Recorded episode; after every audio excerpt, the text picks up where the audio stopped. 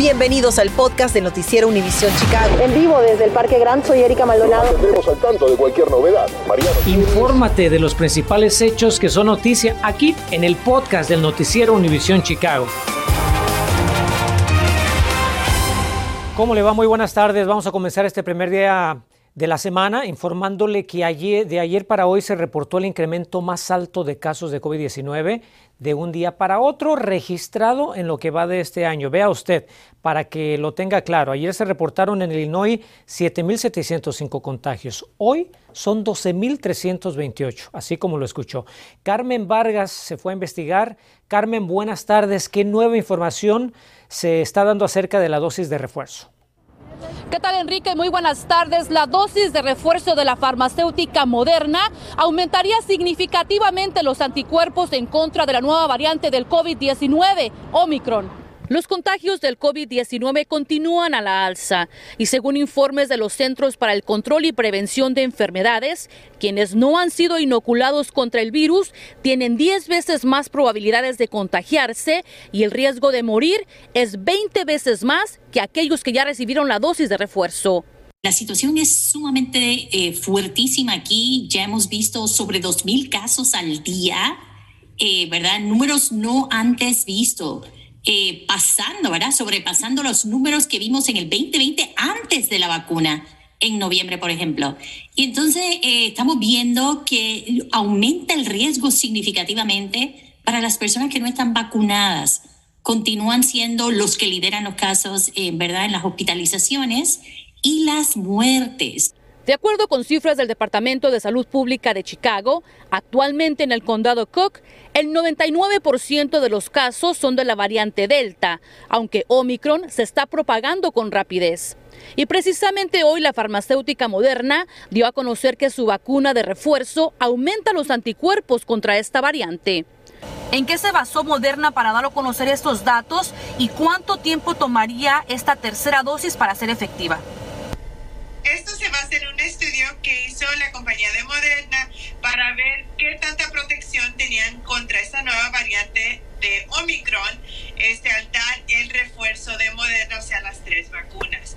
Y lo que vimos que esta tercera vacuna, este refuerzo, empezaba a subir los niveles de protección anticuerpos empezando en dos semanas y llegando a un nivel alto en un mes después de la vacuna donde tenían una protección casi completa contra esa nueva variante de Omicron. Y con las festividades de fin de año, la preocupación de más contagios aumenta, ya que las reuniones en espacios cerrados son inminentes. En estas navidades, en estas festividades, no se reúnan en grupos si no están protegidos. Y eh, si planean reunirse, los grupos deben ser muy pequeños, Carmen hay una nueva, un nuevo lenguaje que salió que no deben, eh, ¿verdad?, reunirse más de seis personas en grupos pequeños eh, pensando en la ventilación, en el enmascaramiento. Eh, también ahora salió muy nuevo y la tenemos ampliamente disponible, son las pruebas caseras o las pruebas, ¿verdad?, que puede conseguir en la farmacia. Le cuento ahora que divulgan un reporte especial sobre el manejo inicial del caso contra el recién convicto actor Justice Smollett. El juez Michael Tomin hizo público el informe del fiscal especial Dan Webb con detalles sobre cómo la fiscal del condado Cook, Kim Fox, y su personal decidieron retirar los cargos contra la exestrella de la serie Empire. La investigación concluye que hubo errores de procedimiento y declaraciones públicas falsas sobre el caso de Smollett realizadas no solo por la fiscal Fox, sino también su personal. Cabe recordar que el actor ya fue encontrado culpable de haber orquestado un ataque racial y homofóbico en su contra. Ante lo que parece ser una ola imparable de violencia y crímenes en Chicago, la alcaldesa Lori Lightfoot hace un recuento de 2021, de sus logros, sus fallos y lo que piensa ser diferente para este 2022. Si vive en alguno de los suburbios de Illinois, tenemos buenas noticias, ya que en unos días estaría recibiendo un poco más de dinero por su cheque de pago. Ya le vamos a decir de cuánto.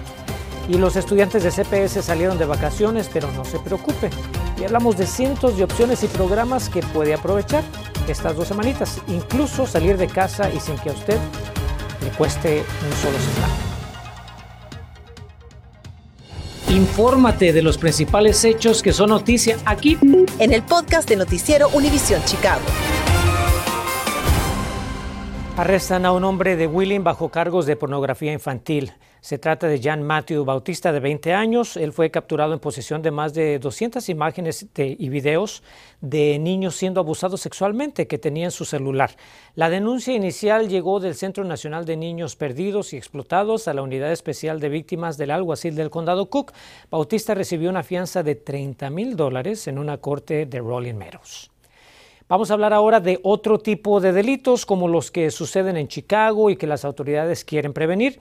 A solo días de que termine el año, la alcaldesa Lori Lightfoot habló de su lucha contra los criminales que hacen inseguras las calles de Chicago, como usted lo sabe muy bien. Mi compañera Erika Maldonado la escuchó atentamente. Erika, buenas tardes. La gente en casita se debe estar preguntando qué nuevas estrategias presentó la alcaldesa para combatir el crimen.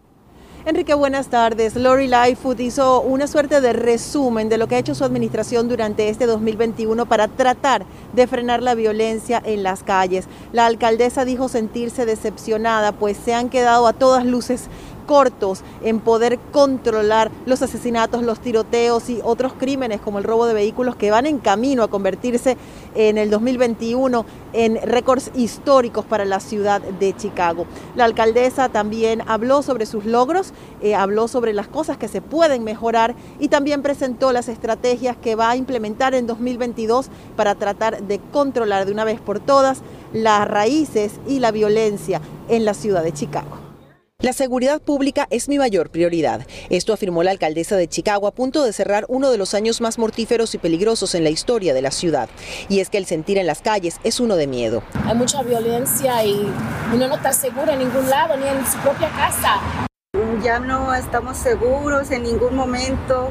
Yo como mamá hago todo lo posible de hacer mis cosas en la mañana. A partir de las 4 de la tarde que ya empieza a oscurecer en invierno, ya no queremos salir.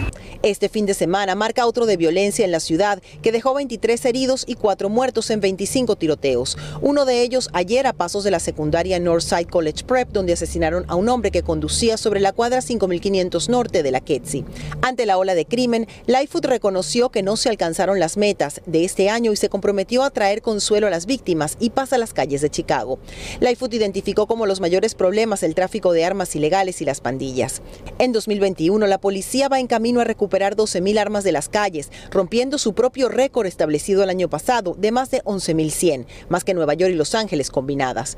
La alcaldesa también habló de armas fantasmas que se compran en la Internet sin poder rastrearlas, problema que crece rápidamente. En 2020, la policía recuperó 130 pero a este momento van 444 y el 2021 no acaba. Para ello dijo que tomará acción pidiendo más colaboración del gobierno federal a través del Departamento de Justicia para que envíe a más agentes a Chicago y jueces para poder procesar a los delincuentes. También dice va a solicitar que se envíen alguaciles para arrestar a quienes violan su libertad condicional o tienen órdenes de captura, que se aprueben leyes de control de armas y evitar el tráfico desde otros estados a Chicago y que se haga ilegal la venta de armas fantasmas. Y es que la policía de la ciudad parece no poder con todo, en especial cuando sus oficiales, 69 de ellos, también han sido víctimas de tiroteos en este 2021. There are many reasons for this. Lightfoot dijo que pedirá al sistema judicial del condado Cook que no permita salir bajo el programa de supervisión con brazalete electrónico a quienes tengan cargos por crímenes violentos como homicidios, violaciones, robos de carro y posesión ilegal de armas, pues indicó que unos 2.300 criminales están de vuelta a las calles bajo este programa. Y finalmente se comprometió a atacar de raíz el problema de la violencia en comunidades plagadas por la pobreza. No podemos acabar estos problemas solo con la policía. Tenemos que resolver el problema con inversión en nuestras comunidades y ese es mi compromiso, concluyó Lightfoot.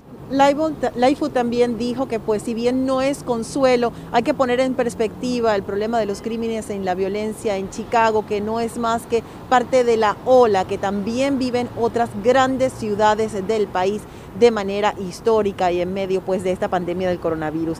También le recuerdan que usted puede ser parte de la solución, bien sea como voluntario dando su tiempo para ayudar a los más necesitados o también denunciando a aquellas personas que son criminales, pandilleros o que tienen armas ilegales en su posesión.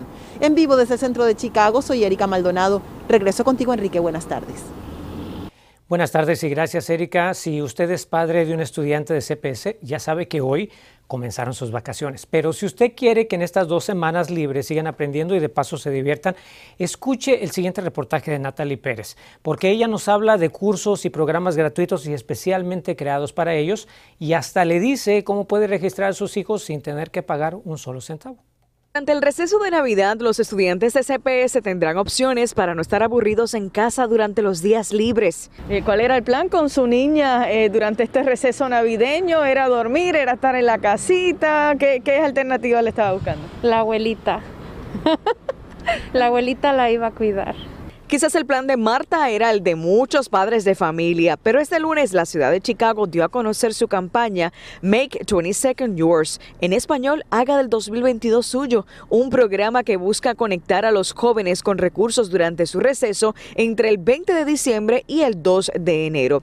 Esta es una experiencia que se puede vivir de dos maneras, actividades presencial incluso en línea. Es muy sencillo, solo tienen que ingresar a la página de internet myshinemyfuture.org. Ahí, una vez les sale esta pantalla, van a encontrar los programas del receso navideño. Hay desde actividades de arte, música, baile, programas académicos, deportes, STEM y hasta culinario. Digamos que van a elegir el culinario, hagan clic en este siguiente enlace y los va a llevar a esta página donde les indican precisamente donde se estarán llevando a cabo las actividades, como por ejemplo aquí, entre fechas de inicio, las horas que están disponibles y contacto en caso de que necesite comunicarse con alguien. Como mamá no me inclinaría por matemáticas ni ninguna materia que tenga que ver con la escuela, ya que ellos este hacen ese tipo de estudios en la escuela. Me gustaría más arte, música, algo más manual, algo más que sea divertido para ella. ¿Cuáles serán algunos de los vecindarios que se verán beneficiados de estos programas presenciales? Entre ellos La Villita, Humboldt Park, West Garfield Park, Chicago Lawn, entre otros. Pero este no es el único esfuerzo hacia la comunidad estudiantil.